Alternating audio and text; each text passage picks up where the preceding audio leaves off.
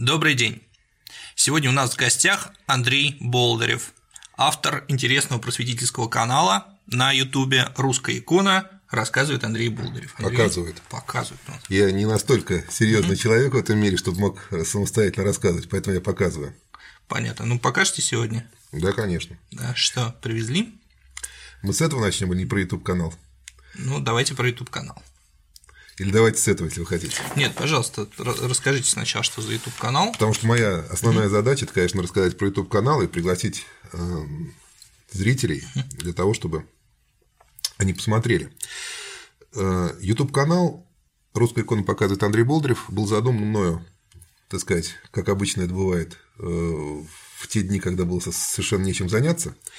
Но э, вот сама мысль вызрела потому, что когда я сам начал заниматься, это был девятый год, 2009 год, иконами, я столкнулся, живя в провинциальном городе Самара, с тем, что информация о том, что меня интересует, получить негде, и поговорить, в общем-то, не с кем. Существуют книги, они искусствоведческие.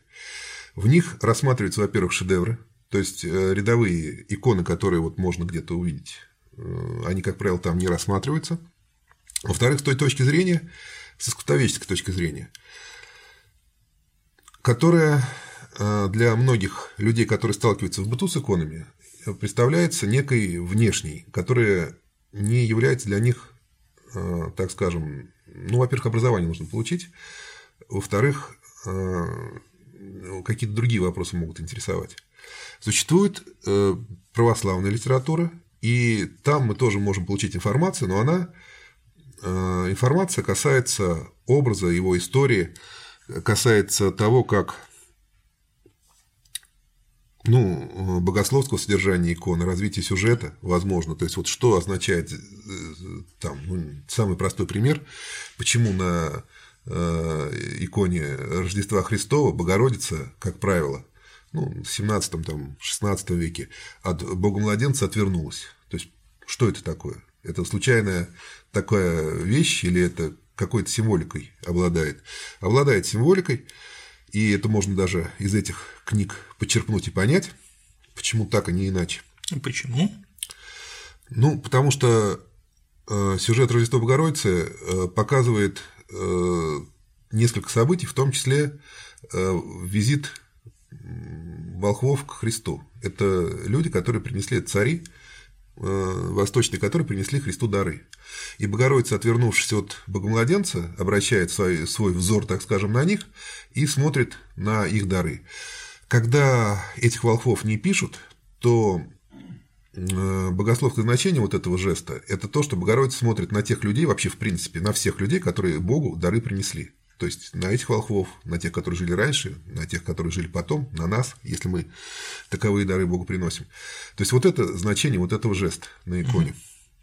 Но опять же, это вот уже вопросы богословские, а вопросы такие более бытовые, их негде, не у кого узнать. Человек, который живет в Москве, у него при наличии желания и при наличии э, свободного времени и средств – может появиться возможность пообщаться с э, искусствоведами, там, с выдающимися искусствоведами. У нас есть такие, ну, та же самая Наталья Игнатьевна Камашка, Ирина Леонидовна Бусева-Давыдова. Если привить настойчивость и заинтересованность, то, может быть, на них можно выйти. Они, в общем-то, люди доступны, как-то их заинтересовать собой, своим интересом к, к иконе, и возможно, что получится какое-то общение, такое фрагментарное, на первых порах, э, поймать их за рукав на какой-нибудь выставке или э, можно пообщаться с дилерами, но это долгий очень путь. Это нужно этим заниматься в течение нескольких лет для того, чтобы собирать вот эти крупицы, крохи знаний.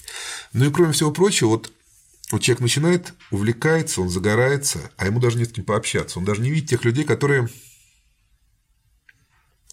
которые будем говорить слово нехорошее, но вот скажу, одержимы той же темой, которые прошли какой-то путь. Потому что коллекционирование, оно начинается как некий интерес, и постепенно человека затягивает. То есть человек начинает интересоваться темой, начинает не разбираться, начинает не копаться, э, если это нормальный коллекционер. И вот если мы посмотрим, например, Евгений Ройзман, мэр города Екатеринбурга, то он лет 30, наверное, собирает икону, и вот э, сейчас у него есть музей Невьянской иконы в Екатеринбурге, уже достаточно давно, больше 10 лет. Он издает э, вестник, по-моему, как-то вестник Невьянской иконы. Это сборник статей, э, такой академический журнал, который посвящен и вопросам иконописания в Невьянске, и вопросам э, жизни горнозаводского Урала, рабочих там, старообрядцев. Это вот некий результат деятельности человека. Частные музеи, э, какие-то книги, э, пусть даже мемуары, пусть коллекции. Но это вот некий результат деятельности человека, потому что вот это вот ну, хобби, не хобби, как это назвать, ну вот это интересно на самом деле – он у людей может быть очень существенным. И вот начинает человек, общаться ему не с кем, информацию получить не от кого. С кем он, я не знаю, там будет разговаривать?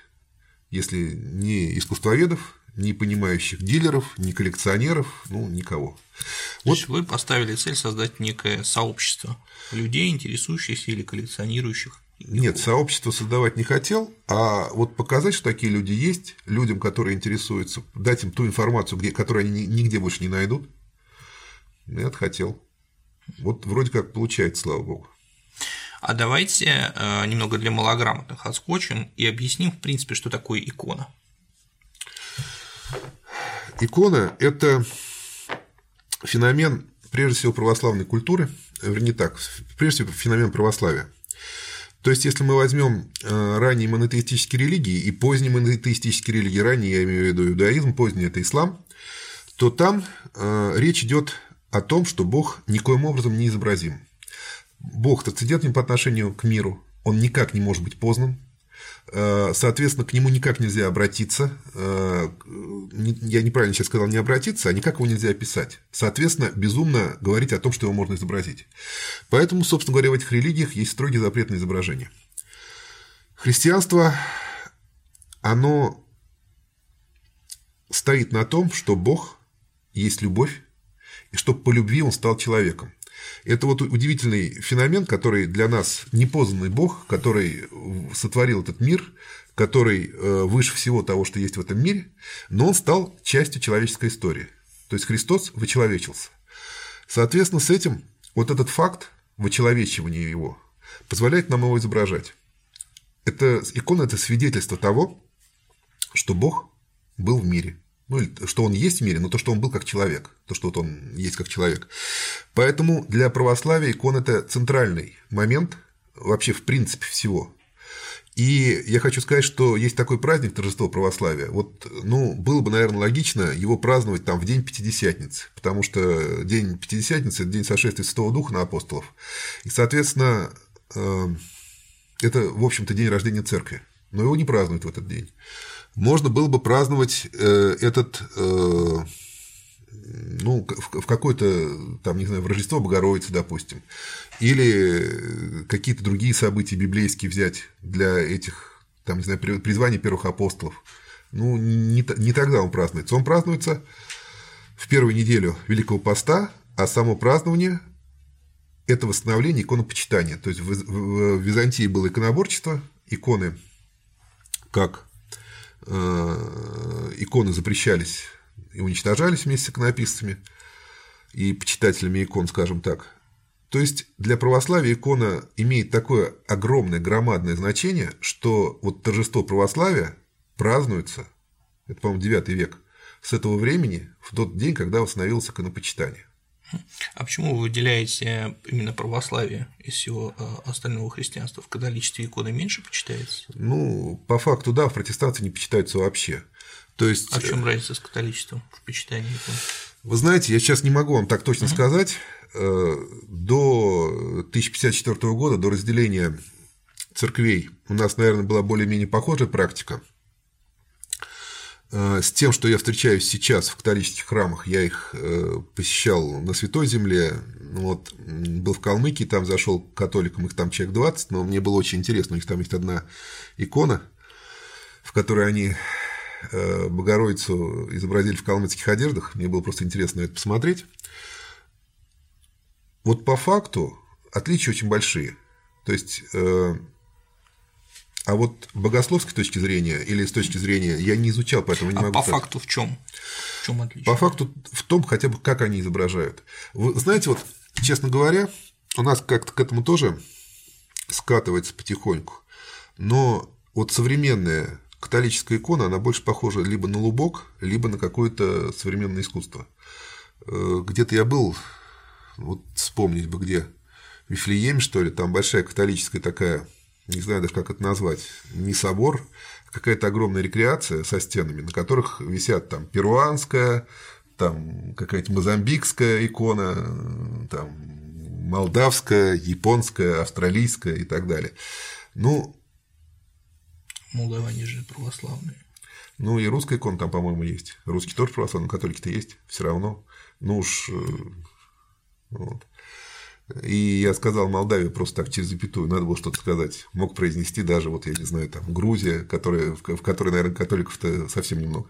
Вот, это просто так, через запятую. Хотя, опять же, там есть, по-моему, русская икона там есть какая-то. И, по-моему, там даже русская икона почему-то Владимирская, если мне не изменяет память, сейчас что-то вспоминаю. Но они, собственно говоря, им ничто не стоит, так сказать, присвоить себе. Вот. Но это некие картинки, лупки, то есть, э, вот по моему мнению, там внутреннего содержания нет. Ну, вот это вот опять же мое мнение. Оно какое-то, они какие-то очень чувственные и, я бы сказал, экзальтированные. Но опять же, вот сейчас то, что я говорю, я не готовился к этому специально, и как-то несерьезно об этом думал, я говорю свои впечатления. Просто вот так вот мне, мне показалось. Но вот если говорить э, более то, о чем я как-то немного могу поговорить, то католическую икону мы видим в русской иконе. Дело в том, что э, в... Я всегда с датами путаюсь, но, по-моему, 1654 год – это раскол. Да. Официально, так сказать, вот уже, так сказать, законодательный и старообрядцы законсервировали русскую иконопись. То есть это практически вот те консервы, которые мы вскрыли в XIX веке. Русское общество там она сохранилась. Утрирую говорю, но все равно. А начиная с 17 века в, наш, э, в нашу иконопись начали проникать католические сюжеты. Мы начали их делать на основе э, западноевропейских гравюр. Э, начали смотреть на технику живописи. Она иная, она принципиально иная, техника иконописи, техника живописи. И это привело к тому, что в XVIII веке, особенно во второй его половине, даже вот те иконы, которые были в нашей церкви, они даже коллекционерами сейчас не сильно воспринимаются. То есть вот дух, он совершенно уже совершенно другой. Это достаточно, у меня просто нет ничего продемонстрировать, но это вот можно в интернете посмотреть. Это будет очень понятно. Поскольку, поскольку вот это вот как раз есть некое влияние католической, ну и протестантской на самом деле тоже, практики э, католического протестантского благочестия на нас. Вот это вот привело к тому, что иконы XVIII века, они ну, разительно отличаются. И, в общем-то, они не принимаются. Вот даже вот сейчас просто не принимаются как иконы некоторыми. Я не, не говорю вообще. Не принимаются воцерковленными людьми да, или да, искусствоведами, да. коллекционерами? Нет, не считаются... искусствоведами принимаются, естественно, поскольку, поскольку любая любое э, явление культуры, оно может быть поставлено в какой-то ряд, оно может быть соотнесено. Э... Ну, это просто, может быть, не считаются особо ценными или. Я бы сейчас не говорю. Если мы говорим с точки зрения искусствоведов, то говорить о ценности ну, наверное, можно. Там вторичное явление это или это что-то нововозникшее. Наверное, можно говорить о культурной да, художественной ценности. Я это имею в виду. На самом деле там были достаточно хорошие по живописи работы, будем так говорить. Но по искусствоведу, наверное, это оценят по-другому. Но верующие люди, они от таких икон вот прям вот сторонятся. Я это наблюдал. Про, старообряд... про старообрядцев говорить нечего, они, они это вообще не воспринимают. А у вас есть старообрядческие иконы в коллекции? Конечно, конечно ну, практически большинство иконописных центров, которые были в России, это старообрядцы. Как они могли работать и на господствующую церковь, то есть на нашу церковь. Я принадлежу к Русской Православной Церкви, я не старообрядец. Ну, просто в данном контексте мне удобнее употреблять вот такой термин, прошу меня простить, чтобы просто объединять, отделять одно от другого, могли работать и на различные толки и согласия старообрядцев. Как правило, так оно и было. Если мы возьмем основную массу икон, вот Центральной России, она, была, она производилась в Владимирских селах, или Суздальских селах тогда это называлось, сейчас называется Владимирской села, это Пальхом, Стер, Холой и то, что вокруг. То есть это Нижний Новгород, э, Нижегородская губерния, я бы сказал. Э, это вот первый такой, то есть это практически огромное производство, это фабрики. Были до этого э, центры, и они оставались, ну, Москва, конечно, всегда была центром, ну, был там Ярославль, Кострома, была Тверь, но масштаб, вот количество этих икон по сравнению там с холловскими иконами, это просто мизер.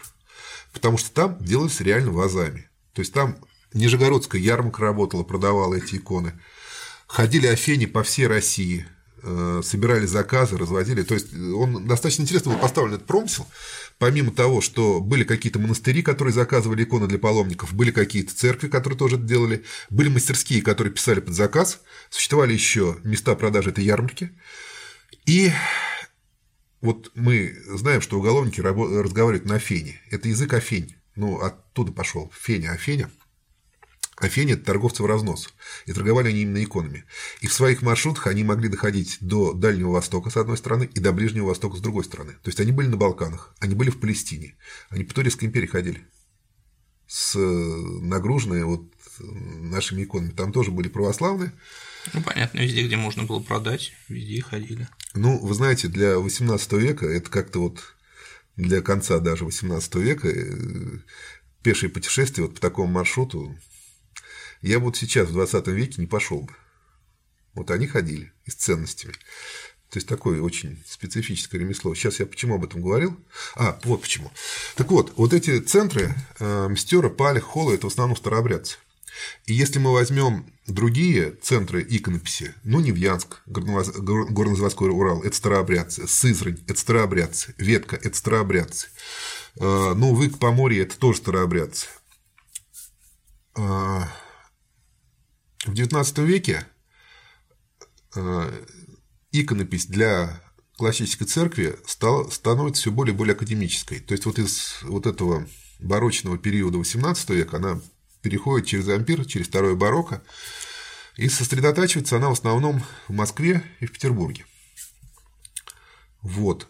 В Москве тоже были старообрядцы, там было Рогожское, э, Рогожский центр и Преображенский центр поповцы, без поповцы, соответственно.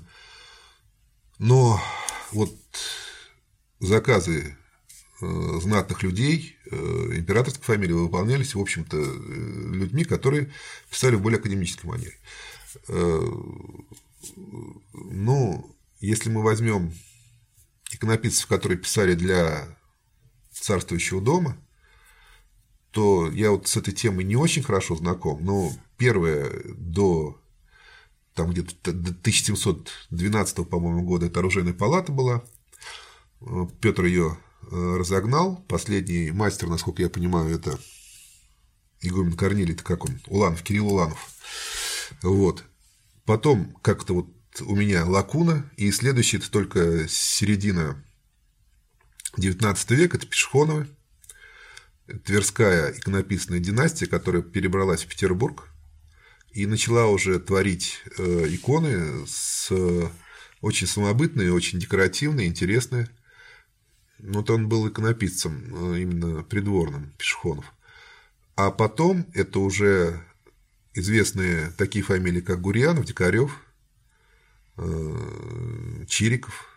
Ну, Чириков больше реставратор, но прежде всего Гурьянов.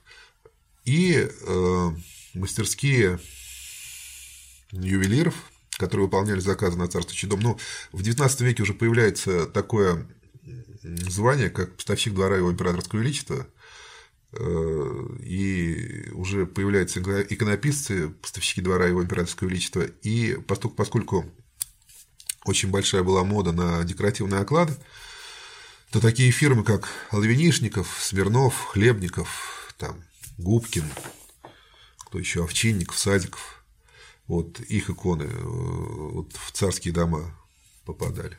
А вот такой вопрос. А в имперский период истории России, когда в столичные дома, в том числе и в императорские, стали попадать иконы, написанные в академической манере. Вот производство, тот промысел, который существовал в старообрядческих центрах, он сохранялся, да. он шел в провинцию. Да, он шел не только в провинцию, старообрядцы везде жили, причем купцы. Вы понимаете? Нет, ну понятно, за цер- церкви покупали это, ведь, наверное. Вот церкви не знаю. Дело в том, что, э, понимаете, вот сейчас мы можем повесить на стену телевизор там когда-то могли повесить на стену ковер или картину. Но старообрядец, он картину не повесит. А люди были очень богаты. Вообще иконы стоили безумных денег. Вот э, Ройзман показывает вот этот вот пример, он крайне показательный, это 18 век, вторая половина, ну, по-моему, даже не вторая половина, а середина 18 века, вот опись имущества старообрядца, э, у него фабрика, какая-то фабрика, которая оценена в 30 рублей и складень, который оценен 80. Ну, это вот соотношение цен. Я просто хочу сказать, что в тот период времени крепостная девочка маленькая стоила от 30 до 70 копеек. Женщина крепостная, ну, в зависимости от возраста, чем старше, тем она дешевле, естественно, стоила, ну, как крепостная крестьянка, стоила где-то от рубля до трех. А мужик э, в здоровом состоянии, в молодом возрасте с ремеслом мог стоить червонец, ну, то есть 10 рублей мог стоить. Червонец – это не оттуда слово, это уже наш. Вот. Ну, скорее всего, 7, 6 или 5. И икона, которая стоила 80. Вот. И в приданных, допустим, иконы шли на первых местах. То есть, вот в, в описи имущества, но опять же у старообрядцев, к хорошей иконе э, ездили за тысячи километров на нее посмотреть. То есть это было это было огромной ценностью. Но не только у старообрядцев, в 17 веке у всех русских. Это было основным, как сказать, не то, что нельзя сказать, что показателем богатства, потому что ну, никто не мерился богатством, скажем так. Но у состоятельных людей прежде всего была икона. Вот, ну, не только у состоятельных. А известны случаи, когда иконы за 80 рублей меняли на мужиков по 10? Таких случаев практически невозможно себе представить. Потому что старообрядцы покупать мужиков права не имеют. Не, не, не старообрядцы, конечно, имеется в виду. Мне неизвестно, я думаю, что таких случаев не было. У нас э, история России такая, как она есть. Крепостное право у нас было, Петр I его у нас э, усугубил. Да на самом деле ввел, потому что до него была крепостная зависимость, скажем так. А вот крепостное право это уже при нем 18 век, это 18 век, это бардак на престоле, это вот ну, ну, я тут немного не соглашусь, все-таки соборное уложение же запретило окончательный Юрий в день? выход. Я сейчас не вспомню. Дело в том, что я на истфаке тоже когда-то учился, но это было 25 лет назад, поэтому я просто не вспомню. Алексей то, Михайлович. Не вспомню. Но у меня вот четкое понимание того, что окончательно это сделал Петр.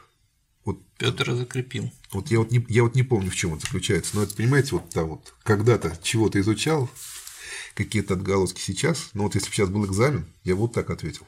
Но Алексей Михайлович ввел две самых главных меры, которые, в общем, считаются окончательным оформлением крепостного права. Это окончательная отмена выхода э, и прикрепленность к земле, и второе – это бессрочный сыск беглых крестьян. Не скажу сейчас.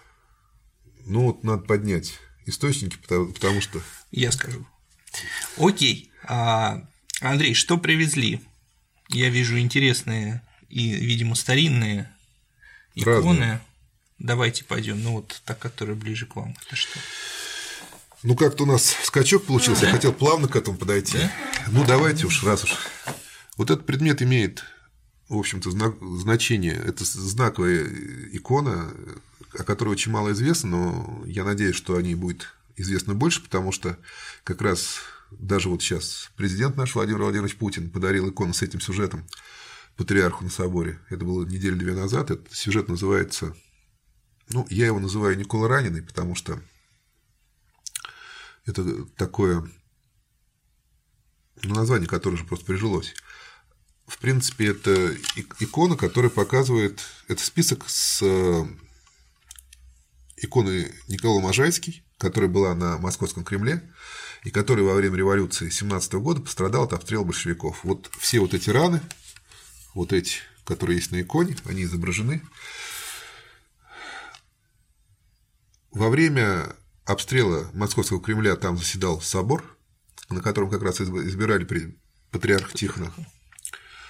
И были очень большие разрушения в Кремле, и был там такой Нестор Камчатский епископ, который в оперативном порядке собрал сведения и издал брошюру.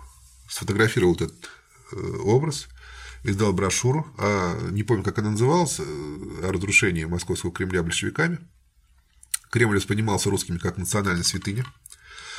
И его осквернение Э, разрушение – это прямая отсылка к той же самой войне 12 года, которая всего лишь пять лет назад от этого события праздновалась.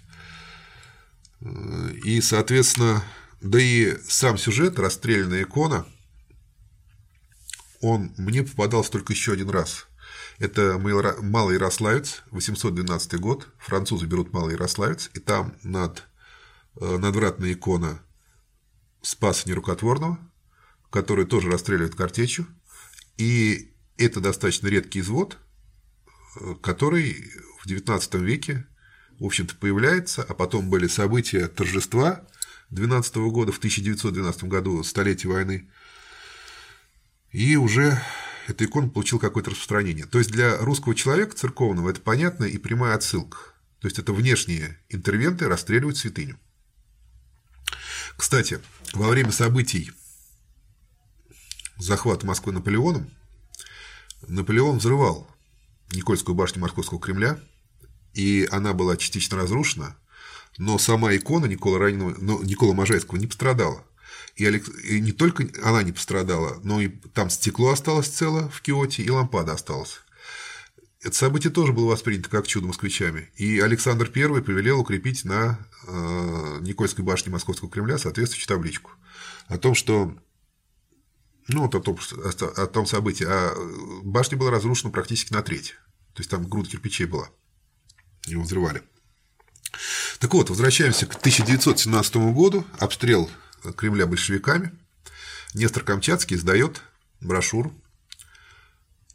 которая практически полностью изымают большевики. Остаются какие-то считанные экземпляры, а самого Нестора Камчатского сажают ну, я не помню, как там орган тогда назывался, ЧК он тогда не назывался, она там через год создалась, по-моему. Ну, какой-то аналог ЧК. Военно-революционный комитет, видимо. Ну, возможно, да, военно-революционный комитет, вот, сажают э, на соборе возмущения, обращаются к большевикам, большевики Нестор Камчатского отпускают. Дальше Нестор Камчатский, по его словам, которые, в общем-то, на самом деле, скорее всего, не верны, отправляет, э, берет благословение у патриарха Тихона на э, то, чтобы дать благословение на борьбу с большевиками. На самом деле, насколько я сейчас уже понимаю, патриарх Тихон такого благословения дать не мог и не давал. Я тоже так думаю. То есть на вооруженную борьбу с большевиками э, он мог давать личное благословение кому угодно. То есть, если к нему пришел Колчак, Деникин, Юденич, он, конечно, их благословил. Но вопрос точно так же, как и любого другого православного человека. Но сейчас мне уже становится очевидным, что призывать к вооруженной борьбе с большевиками патриарх Тихон, ну, не то что призывать, а вот просто благословлять борьбу, вот э, гражданскую войну он бы не стал. Да и призывать тоже. Насколько я понимаю, патриарх Тихон в тот момент придерживался, наоборот, идеи достижения гражданского мира любой Конценсус, ценой. Да. Ну, предположим так. Значит, Нестор Камчатский едет к Келлеру и по его словам... Давайте расскажем Федору Артуровичу Келлеру. Да. Да? Это единственный генерал императорской армии, который не принял отречение Николая II. Ну, там еще хан Нахичеванский, говорят, прислал такую же телеграмму. Нет, хан Нахичеванский, э, это был его начальник штаба полковник Винокин, на самом деле, и он потом застрелился. Пусть так. Угу. Вот, он едет к Келлеру, передает ему благословение. Келлер в этот момент находится в Киеве, через некоторое время его убивают. А потом э, Потом Нестор Камчатский каким-то образом оказывается в Перми. То есть это у него занимает практически там полгода.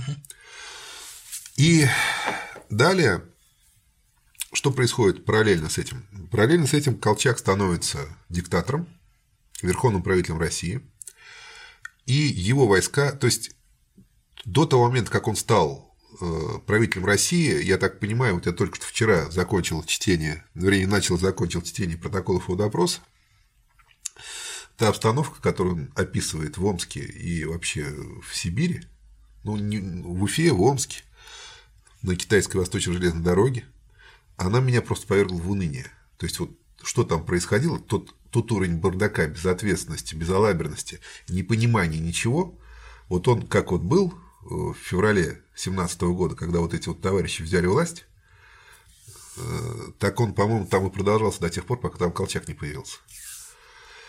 Вот. Да я так понимаю, он продолжался там и после того, как Колчак появился.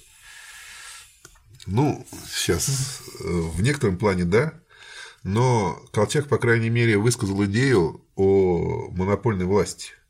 Да, Потому что до, до него эту идею, этой идеи просто боялись. Никто диктатором становиться не хотел. Все это просто директории какие-то, какие-то непонятные полуправительства. Сидят э, три в одном месте собрания людей, называющих себя правительствами, там, земство, правительство такого-то, правительство такого-то, какой-то комитет, все это существует, и ничем никто не занимается. Он, по крайней мере, попытался. Он пытался объединить, и у него в теории было именно вот понимание, то, что только так можно Россию спасти. Потому что по-другому э, от России бы точно бы ничего не осталось. То есть без наличия сильной какой-то центральной власти было сделать ничего невозможно. А все те люди, которые были в тот период времени э, в управлении ну, там было очень много управлений. Было Самарское правительство, Уфимское правительство, там Омское правительство.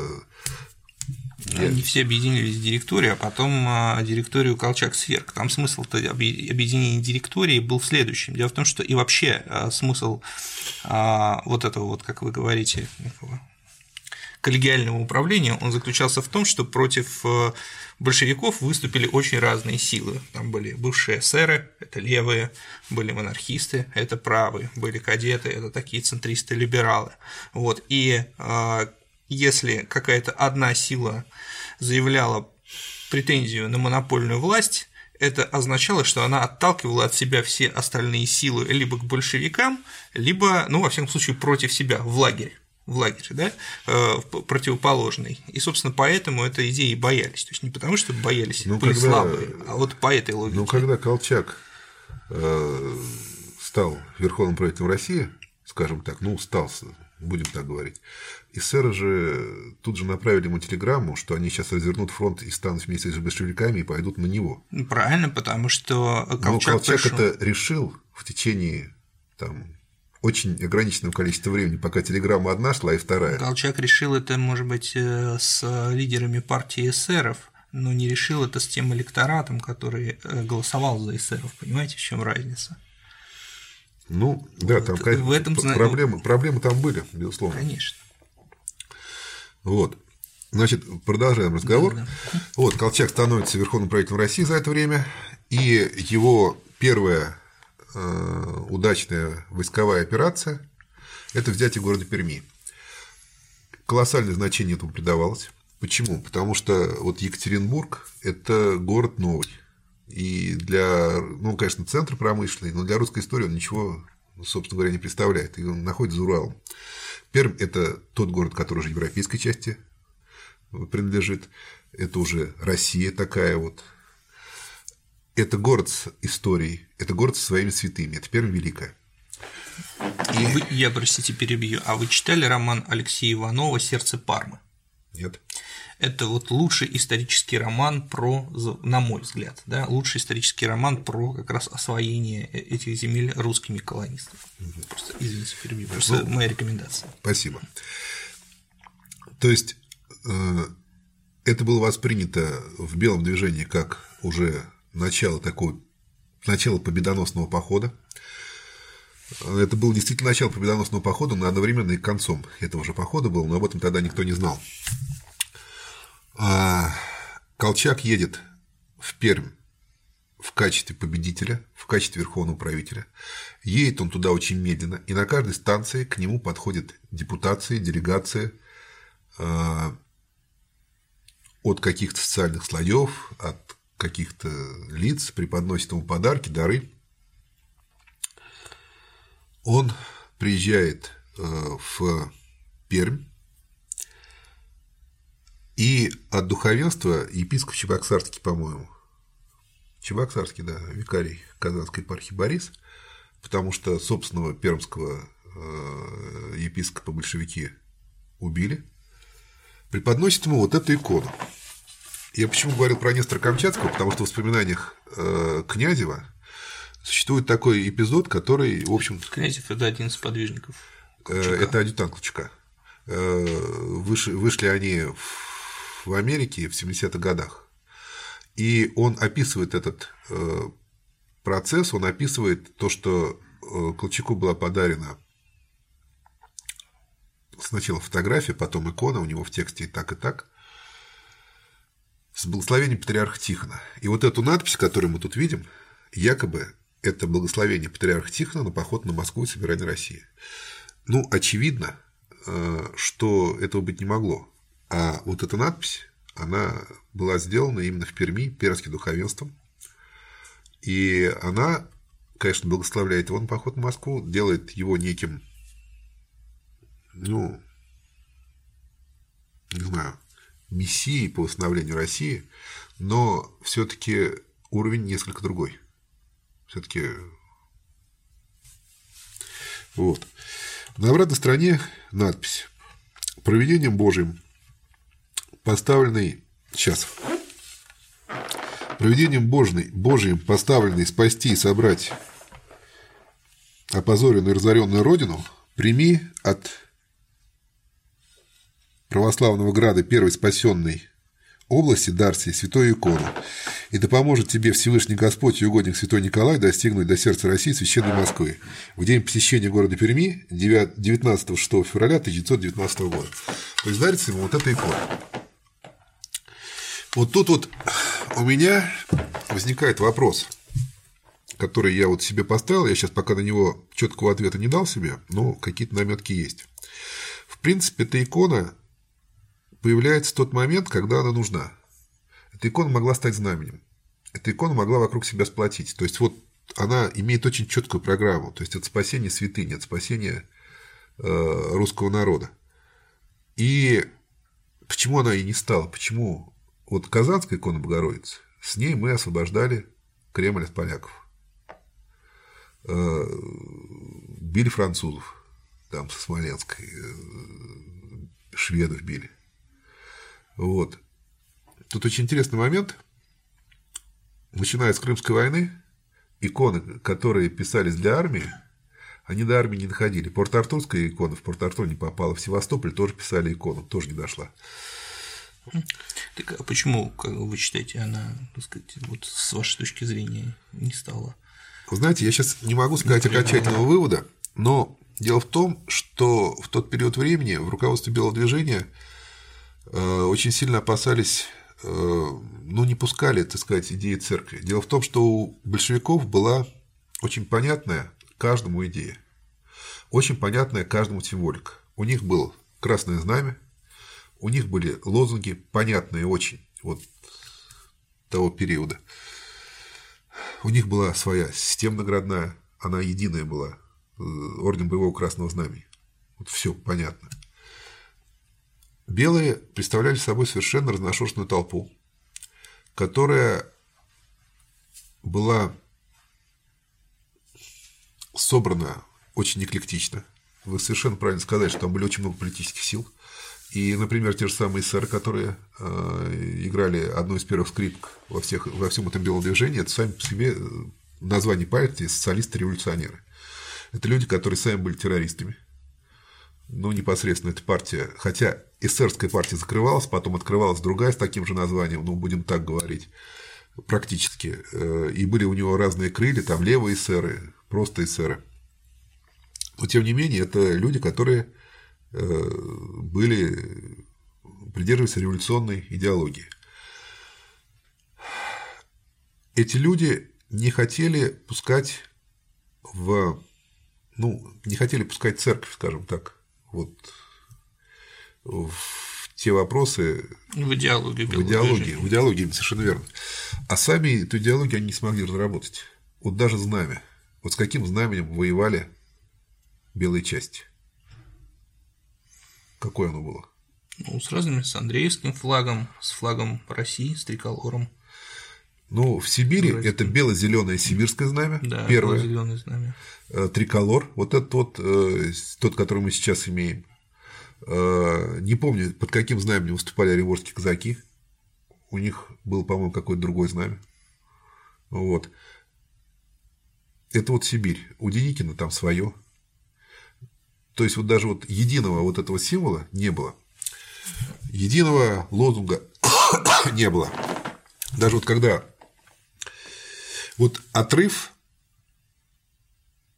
от массы, которая была на самом деле православной, за православным лозунгом, ну не лозунгами, а за православным как бы посылом бы, наверное, пошла, вот очень характерна такая вещь. Деникин, ну, Колчак посылал свои части словами «так хочет Бог». Вот для православного это хинея. Ну, вот такой фразы нет ни литургической, э, ни в литургии православной, ни в молитвах, ну нигде. А на самом деле это благословение Папы Римского на крестовый поход. Ну, это католическая вещь. Вот если я, если я ничего не напутал, а по-моему, я не напутал, кажется, вот так. Ну, не то, чтобы он это писал, но он, он такой произнес. То есть, понимаете, для, просто для человека вот русского эта фраза, она звучит как-то очень, очень и очень. А можно я э, позволю себе высказать свое предположение, да. почему э, икона не стала и на самом деле вряд ли могла стать а, я просто не закончил, да. символом. Да, да. Я просто хочу, вот вы перечисляли, действительно, а, икона была символом борьбы с польскими интервентами, с французскими интервентами. Но надо же понимать, что противниками белого движения в гражданской войне были точно такие же русские люди. И говорить о них как об интервентах достаточно странно. Это были те же самые люди, а, соединенные с участниками белого движения, зачастую даже родственными узами. Это Безусловно. были братья, Безусловно. дети, отцы, сестры в том числе. И поэтому... Собственно говоря, то же самое было в 1613 году. Когда, с одной стороны, воевали э, части Минина Пожарского, с другой стороны, воевали как бы поляки, также состоящие из русских людей, э, их части, наверное, на большую часть, а не только из Литвы и поляков. А по дорогам ходили воровские казаки, и перейти из города в город без вооруженной охраны было невозможно. Было то же самое. Я совсем, что вы сказали сейчас, согласен, только за тем исключением, что там с одной части все таки были поляки, и они руководили, а с другой части их не было. А в белом движении получилось так, что а, в белом движении тоже были преимущественно русские, но вместе с ними были англичане, французы, японцы, а вы знаете, и прочие. Вы знаете, вот если вы почитаете воспоминания белых, я читал, э, то... это одна из моих тем, которые да, я я понимаю, я понимаю, я, это наоборот. Если вы почитаете воспоминания белых, то вы увидите, кстати, Чехов тоже, что э, они воспринимали Красную армию как немецкую армию.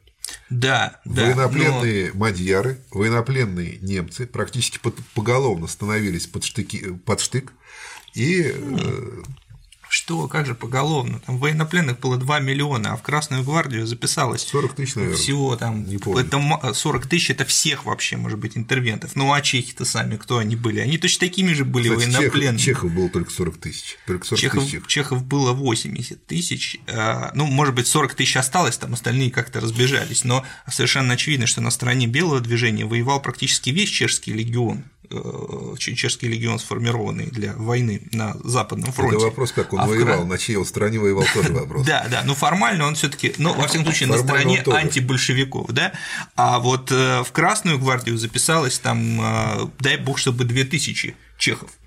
Понимаете, Про и вот уже говорить. Чехи это не немцы. Так это что такие же иностранцы, как ну, Простите. ну чехи это не немцы, это члены австро-венгерской армии. Ну это бывшие. члены австро-венгерской армии, которые пошли против своей монархии и которые специально сдавались русским. Это не важно, и... они все равно были иностранцами. Нет, ну, давайте смотреть земле. на немцев. Вот на немцев. А почему именно на немцев? Чем на немцев немцы? и венгров.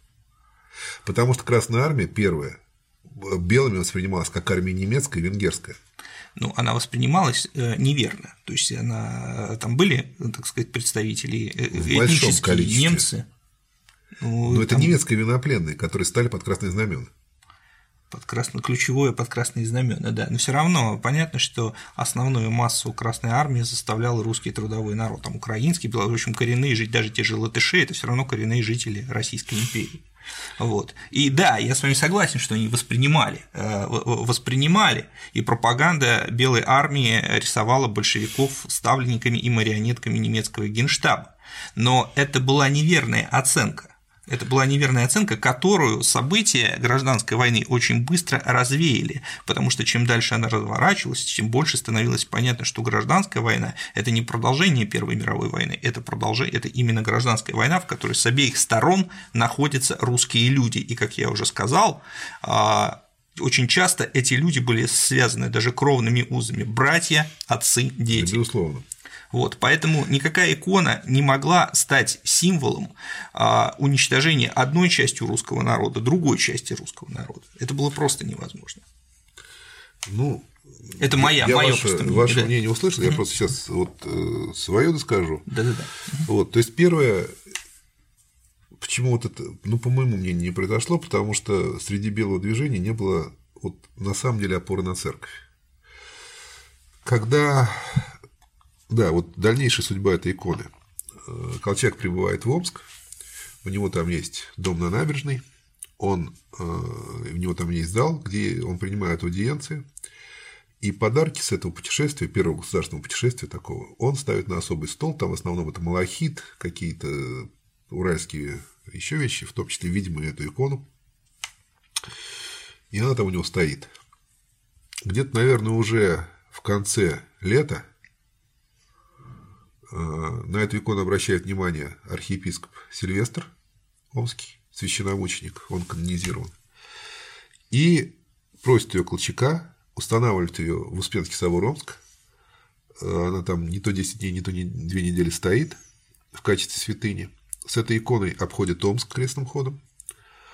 И владыка Сильвестр делает печать тиража, на котором изображено с одной стороны вот это изображение, с другой стороны текст. Плюс ко всему прочему, в этот момент начинается уже такая, ну, скажем так, это нехорошее слово тоже, но я не знаю, как еще сказать, разыгрывается карта э, православия, скажем так. Ну, не только православия. Там начинаются такие интересные военные образования, я могу сейчас просто соврать, но как дружина Святого Креста и там какого-то как вот не полумесяца, а что-то там знамени пророк, что-то в этом роде. Как-то вот слеплено воедино. То есть пытаются религиозную составляющую э, сделать стратегической военной составляющей. В Омске формируется первая дружина Святого Креста. Епископ Сильвестр заказывает копию, благословляет этой иконой первую дружину Святого Креста. Это 500 человек, это большая достаточно для Сибирской войны масса людей. Вот, в первом же бою они были разбиты нагло, на голову, как сказать правильно, я по-русски не смогу сказать, и э, они соединяются с э, другой частью, вместе не отступают, и в Новосибирской области э, эта часть уже окончательно сдается красным, все ее имущество реквизируется, забирается местными жителями, и там сохраняется одна из вот копий этой иконы, которая потом в 70-х годах попадает в Искитинский музей с благословением дружины Святого Креста от епископа Сильвестра. Дальше Колчак. Да, вот тут вот очень интересный момент, то есть спохватились очень поздно. Вот православие, оно могло бы стать той той центральной скрепой, скажем так, которая объединила бы русских людей. Ну, очень поздно спохватились. Православие обладает развитой символикой. Оно всем понятно. А, люди в нем воспитывались. Но вот этого призыва его не последовало. Вот. Дальше Колчак бежит от наступающей Красной Армии, как известно, он попадает в плен, у него изымают его предметы все, вот, в том числе 12 икон или 19 икон, я все время, я все время путаюсь и в числах и в датах. Вот. Колчака расстреливают, а вот эта вот икона каким-то образом, ну, на самом деле достаточно понятно каким, потому что реквизированные вещи, они передавались либо в музей, либо они оставались в чехав, э, как вещдоки. Э, потом они могли... Вот. На этой иконе есть пометка еще вдобавок. Цифра 9, она слабо различима, вот как раз в ультрафиолетовом свете она видна. 9 и буквы, это, видимо, вот учет, который был. То есть это вот икона, которая является на самом деле национальной святыней. Вот, это последний, наверное, э, последний образ, который вот создался после вот 17 -го года. Я не знаю уже, что, какие сюжеты у нас создавались. До 17 -го года начала почитаться державная, была августовская победа. Э, вот был какое-то иконотворчество, так скажем, то есть появлялись какие-то сюжеты, а потом уже, наверное, и нет. Вот, это Никола Раненый. Ну, просто вот об одной иконе, которая здесь лежит, рассказал. Ну, давайте ко второй перейдем. Вот здесь э, я просто не хотел немного по-другому построить наш разговор, я хотел рассказать о том, как вот происходит коллекционирование, как э, а, выявляется. Пожалуйста. Вот э, этот предмет э, я хотел просто проиллюстрировать им, как человек начинает интересоваться и как он начинает получать информацию. Вот просто вот это епископская панагия. Предмет достаточно редкий, э, потому что это, ну, это знак достоинства епископа, скажем так. В православной церкви его носит только человек, который обладает вот этой степенью священства. Очень редко они вообще попадаются в руки вот. Ну, нам понятно, что это по ноге, нам понятно какой-то период, потому что тут клеймо стоит, и мы по нему можем понять, что это сделано с 1909 по 1917 год. Но она ко мне не так давно попала. Но задача, вот как коллекционера, так скажем, как исследователя, мне понять, кому она принадлежала.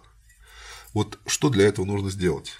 На ней есть надпись. Надпись «Дорогому учителю и другу» Матфей, ну, ссылка на Евангелие от Матфея. Матфей, 25 глава, стих 8, 3 августа 11 года. Клейма Конов, КК, Кузьма Конов, я, по-моему, о нем говорил что-то или там? Нет, пока. Пока нет. Вот. Ну, это, скажем так, это мастер, э, который работал на императорскую фамилию. Он был ведущим мастером э, такой фирмы, как Лавинишников и сыновья, это поставщики двора и императорского величества, э, работал по эскизам выдающегося как бы дизайнера, что ли, модерна, Вашкова, выдающийся художник, я не знаю просто как правильно термин подобрать. Вот. То есть, соответственно, в принципе, если найти книгу заказов фирмы Ланвинишникова или э, Конова и посмотреть, был ли заказ по ноге в этот период времени, вот близко к 3 августа 2011 года. И уже можно установить, можно будет установить фамилию заказчика. И потом уже по этой надписи подумать, кому он ее мог подарить. Но у меня тут есть один вообще момент такой очень интересный. Дело в том, что Вашков издавал альбом.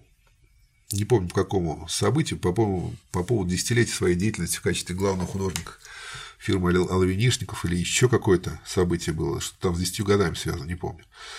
Альбом очень редкий, и там показаны фотографии работ, которые выполняла мастерская для, э, ну, для всех.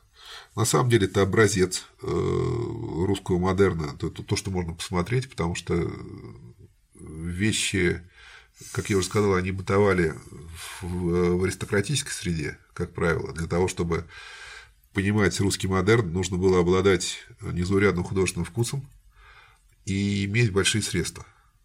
Это вот рафинированное петербургское, московское общество. Это люди, которые воспитаны на лучших произведениях культуры, на, с очень хорошим художественным вкусом, с очень хорошим образованием. Вот они вот понимали модерн того периода. Вот. И продукция, все, вся продукция в основном от фирмы уходила туда, вот в эти, в эти э, среды. Так вот, есть похожие, вот практически, ну не похожие, а просто вот если убрать центр и вот тут вот два лепестка, а там три на фотографии, то там изображена такая же панагия, только там не казанская, как здесь, а аранта, и не кость, как здесь, а э, что там, ну, там на цинке живопись. И написано, что это заказ Александры Федоровны, нашей императрицы, что вот это вот изделие было по ее заказу изготовлено. Вот, соответственно, мне будет очень интересно, это вот э, дальнейшая, видимо, тема моего, так сказать, копания, то есть кому это принадлежало, вот выяснить. Очень интересно было. Это как а как к вам попало? Ну, как... как вообще вы ищете э, вы знаете, э, материалы для коллекции, экспонаты?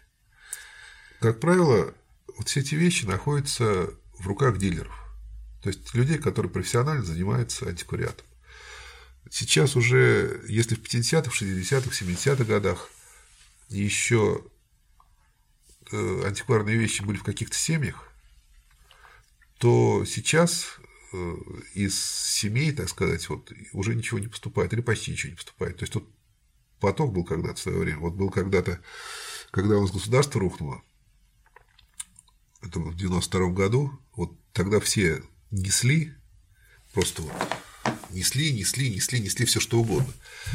Тогда это как-то покупалось, потом продавалось, оседало в коллекциях, а сейчас э, такого уже просто нет. То есть все то, что было население, ну, по большей части, оно уже, если это продавалось, то оно просто продано. Поэтому, ну вот иконы, вот они вообще интересно очень появляются, старые, древние иконы. Дело в том, что э, как правило, они не доходят для, до нас. Вот эта вот икона 17 века, вот, я вот ее принес показать, это 17 век. Я надеялся сказать, что это 16 век, но не поставили. Вот.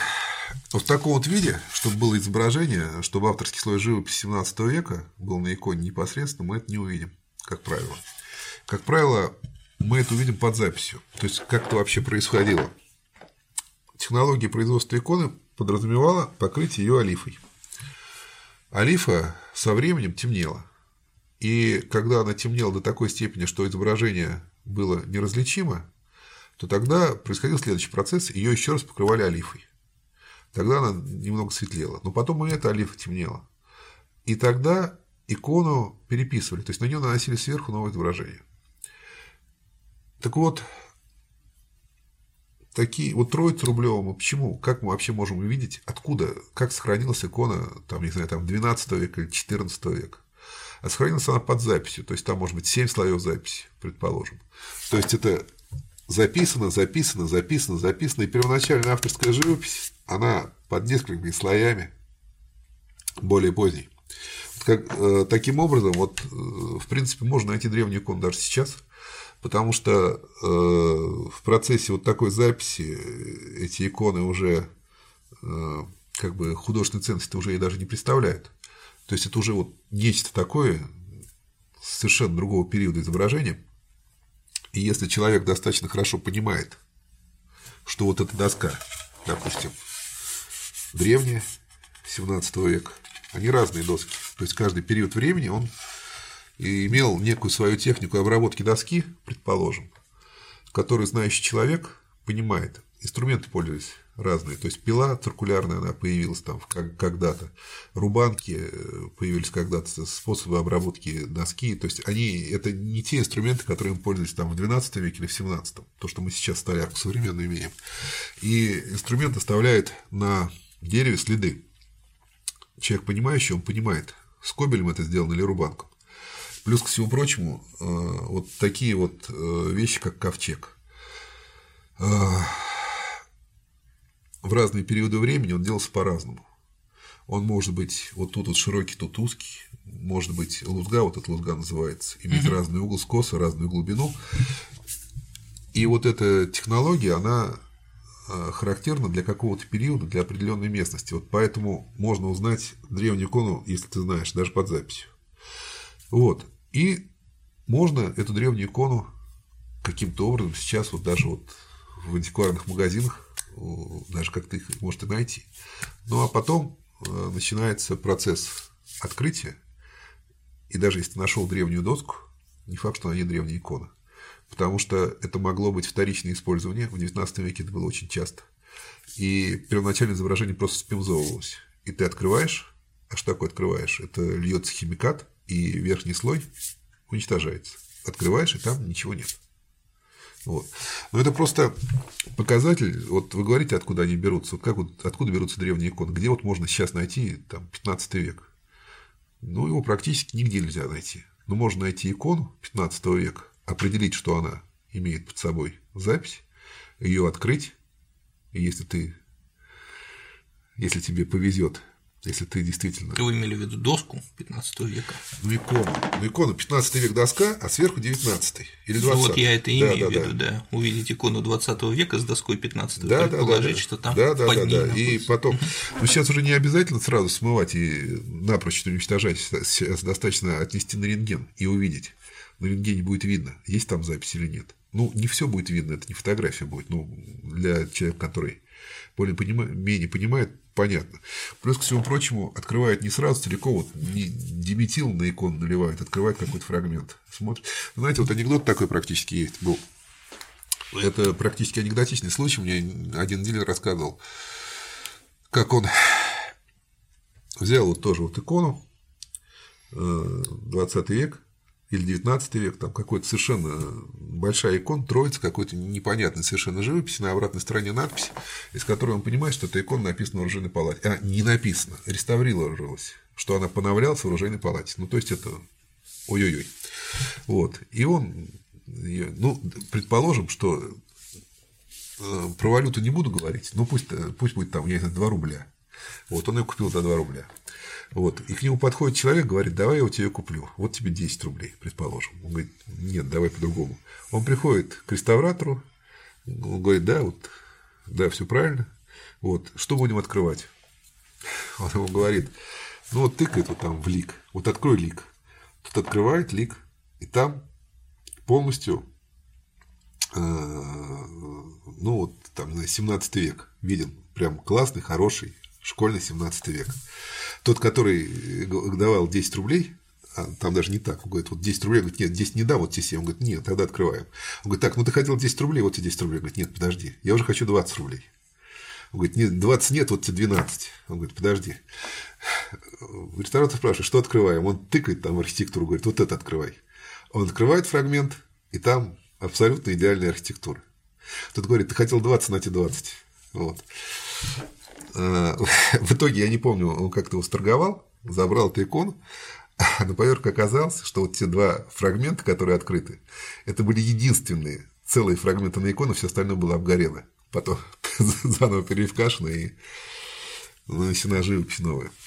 Так. А у вас такой случай был? Я имею в виду, когда вы по доске, по древней доске и современной иконе обнаружили под современной краской старинную живопись? Ну, такого не было, но у меня был один очень интересный эпизод э, в биографии.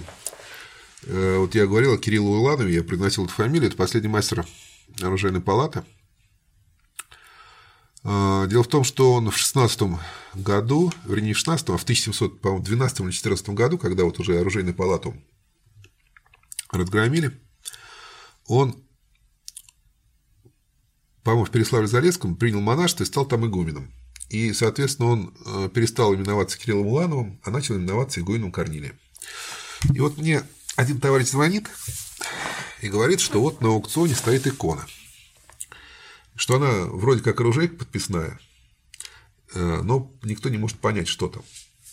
Вот, а я как раз э, тогда, помню, на трассе был, он мне на WhatsApp все это присылает, там надпись «Менкор», ну и выпад краски.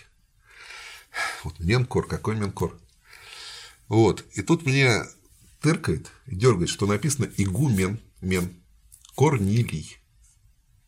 Вот. Дата 1716 год. Вот меня вот просто вот к потолку машина подбросила. Вот. Я эту икону купил. Вот. А все остальные, которые тогда на этом аукционе участвовали, они, видимо, этого не поняли. Таким вот образом мне несказанно повезло. Ну, я вас поздравляю. Спасибо, да. Сейчас эта икона будет э, на выставке оружейный палат, которая будет э, в музее Рублева 27 декабря будет открываться, вот там она будет экспонироваться. Ну, расскажите про эту икону все-таки. Ну, это тоже икона, которая была. Только что я привез с выставки с музея Рублева. Там была э, долгая выставка по поводу Успения Пресвятой Богородицы, и они брали некие некие типы икон, чтобы показать, продемонстрировать вот этот сюжет, как он в русской иконописи представлен. Вот почему они взяли эту икону, потому что здесь, ну, во-первых, она 17 век, э, северная икона в достаточно хорошем состоянии, тут процентов 90 автора, пару ликов переписано, насколько я понимаю. Вот. Но здесь э, вот этот эпизод, который очень редкий, это когда душу Богородицы, то есть вот что тут вообще изображено, может тут не все люди, которые хорошо в этом понимают, то есть тут изображено сцена Успения Богородицы, вот это ангел отрубает э, руки человеку, который пытался опрокинуть э, носилку, носилки с э, Богородицей, когда ее несли на место покаяния. Это апостолы стоят. А вот это Иерусалим нарисован, где все это происходит. А вот это вот Христос, который принимает душу Богородицы. И вот здесь он передает душу ангелу. Вот это вот, э, вот эта вот э, сюжетная особенность и является для этой иконы определяющей ее редкость. Вот поэтому, собственно говоря, ее взяли в музей Рублева и показали на выставке иконы, которые э, выставке, посвященной Успению Богородицы. Вот. Ну вот практически про все рассказал, кроме вот этой иконы. Вот хотел просто ее показать. Для меня это, в общем-то, тема новая. Меня сейчас заинтересовала. Это архангельская резьба Холмогоры. Это вот русский промысел, резьба по кости. Вот такие. Какой век? Ну, это, скорее всего, 19 век. Э, встречаются иконы 18 и 19 века в основном. Вот. Ну, просто, в общем, необычно и очень редко. А вот такие выпуклые э, фигуры, они принимаются православием? Я просто да, конечно, не... конечно. Но, э, по-моему, в 721 году они были запрещены. Э, это, если, если я ничего не путаю. До этого вы можете увидеть э, пермскую деревянную да, скульптуру. Да, ну это известная история. Вы можете увидеть, э, если вы в Каргополь поедете, большие э, иконы резные, там, в мой рост или выше Николая Можайского. Вот.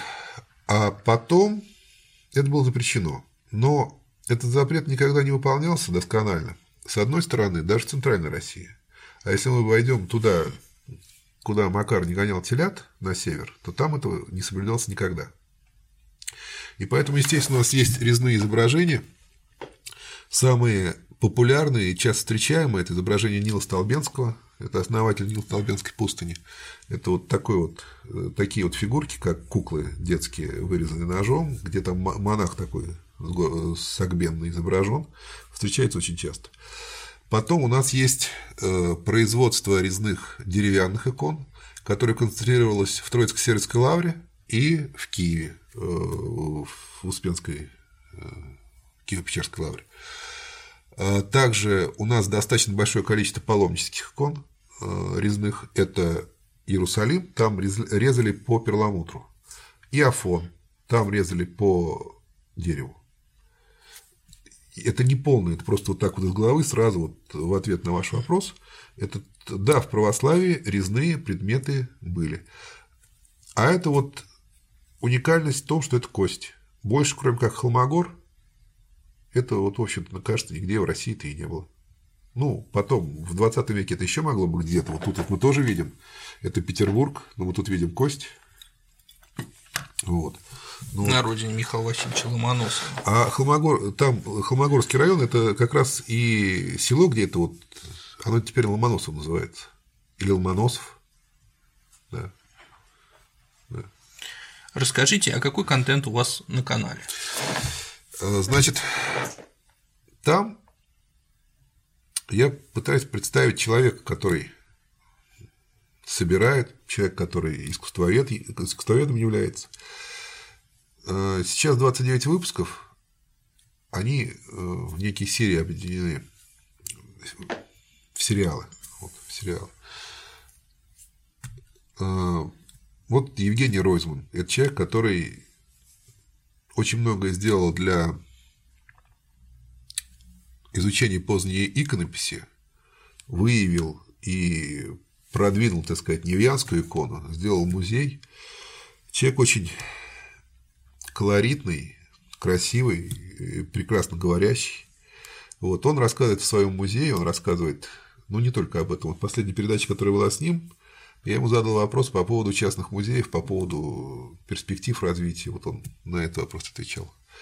Наталья Игнатьевна Камашко – это ведущий искусствовед. И, кстати, его, ее тема – это русская икона XVIII века, костромская икона. Это вот ее труды такие базисные, основополагающие. Практически у каждого искусствоведа есть э, вот такие вот книги, которые, ну, там, я не знаю, написал 100 статей, там 40 книг издала, а вот помнить ее будут по русской иконе 18 века и по Костромской иконе. Вот. А, она рассказывала, ну, человек исключительно обширных знаний, выдающейся эрудиции, человек, который может, наверное, про икону говорить, ну, вот тема ее поздней иконы, наверное, с любого места, вот ей покажи, она начнет и пойдет. Вот, она представляла икону Серебряного века, была выставка э, иконы Серебряного века, там я э, тоже свой один предмет дал. Это предмет э, тоже мемориальный, это большой крест, который был изготовлен в память Первой мировой войны казаками первого, второго и третьего Кизляро-Гребенских полков Терского казачьего войска и первой Терской казачьей батареи. Изготовлен он э, очень известным иконописцем начала XX века Богатенко, московским иконописцем, старообрядцем. Вот. Вот она рассказывала об этой выставке. На самом деле это очень интересная тема. Вот вся вот эта вот тема вот излета русской иконописи, это вот 20 век, модерн, это вот поиск новых форм. То есть и вот, вот эта вот точка, когда ее загасили, традиция прервалась, это вот последнее то, что мы видели. Но это настолько интересно и очень мало изучено. Вот, она рассказывает об этой теме. А, есть такой коллекционер очень известный Андрей Кириков. Он живет в Москве, а сам родом из Ульяновска. Он рассказывает о своих коллекциях практически. У него три коллекции – серьезных. Это коллекция сызранских икон Сызранского иконописного центра. Э, до революции Сызрань входила в Ульяновскую, в Симбирскую губернию, потом она стала Самарской губернией. Он считает эту икону своей, а я, как самарец, считаю ее своей. Вот такой интересный момент. Но она по правому берегу Волги в основном распространялась. Ее, так сказать, она большой такой регион. Это практически от Саратова, ну, может быть, ну да, Саратов, Хвалынск это вообще вот, э, непосредственно Сызранская икона, вот это и, и, туда до Ульяновска. Не до Ульяновска, дальше там в сторону Казани. То есть вот это вот огромный, не знаю сколько, 700 тысяч километровый э, пласт, и центр это Сызрань. Вот. Он собрал коллекцию Сызранской иконы. Следующий его интерес была Гуслицкая икона. Это под Москвой, Гуслицы. Э, тоже селение старообрядческие, тоже своя, своя обычная икона, с которой очень легко отличить от других икон, даже по краскам применяемым, э, и по стилистике тоже, их вот тоже очень много, тоже у него коллекция этого иконописного центра. Третья его коллекция – это медно-летая пластика. Тут у него тоже одна из лучших коллекций, наверное, в России, с невероятными раритетами. Вот он рассказывает об этих трех коллекциях. А, Михаил Шкалев – это человек-коллекционер. Он очень колоритный, весь в наколках, вот с таким хайером, рокер. Вот. Но при этом, при том, что он вот такой вот, он очень хорошо разбирается вот на своем уровне в иконах. Он очень серьезный коллекционер. Вот, ну, веселый человек – я получил от православных очень много неудовольствия по поводу того, что, во-первых, он вот такой вот в кадре, а во-вторых, то, что вот там иконы, что они на полу стоят, а ну, представьте себе, вот у него, ну, куда он их еще поставить, а что там собака бегает, ну, живет он с собакой в доме, ну, э, вот как он ее к иконам пускает. Ну, как-то вот пускает. Я, когда прихожу к человеку, я ему не объясняю, как ему жить. Вот он живет так, как он живет. Вот, я не, не, не прихожу его учить, не прихожу его там воспитывать.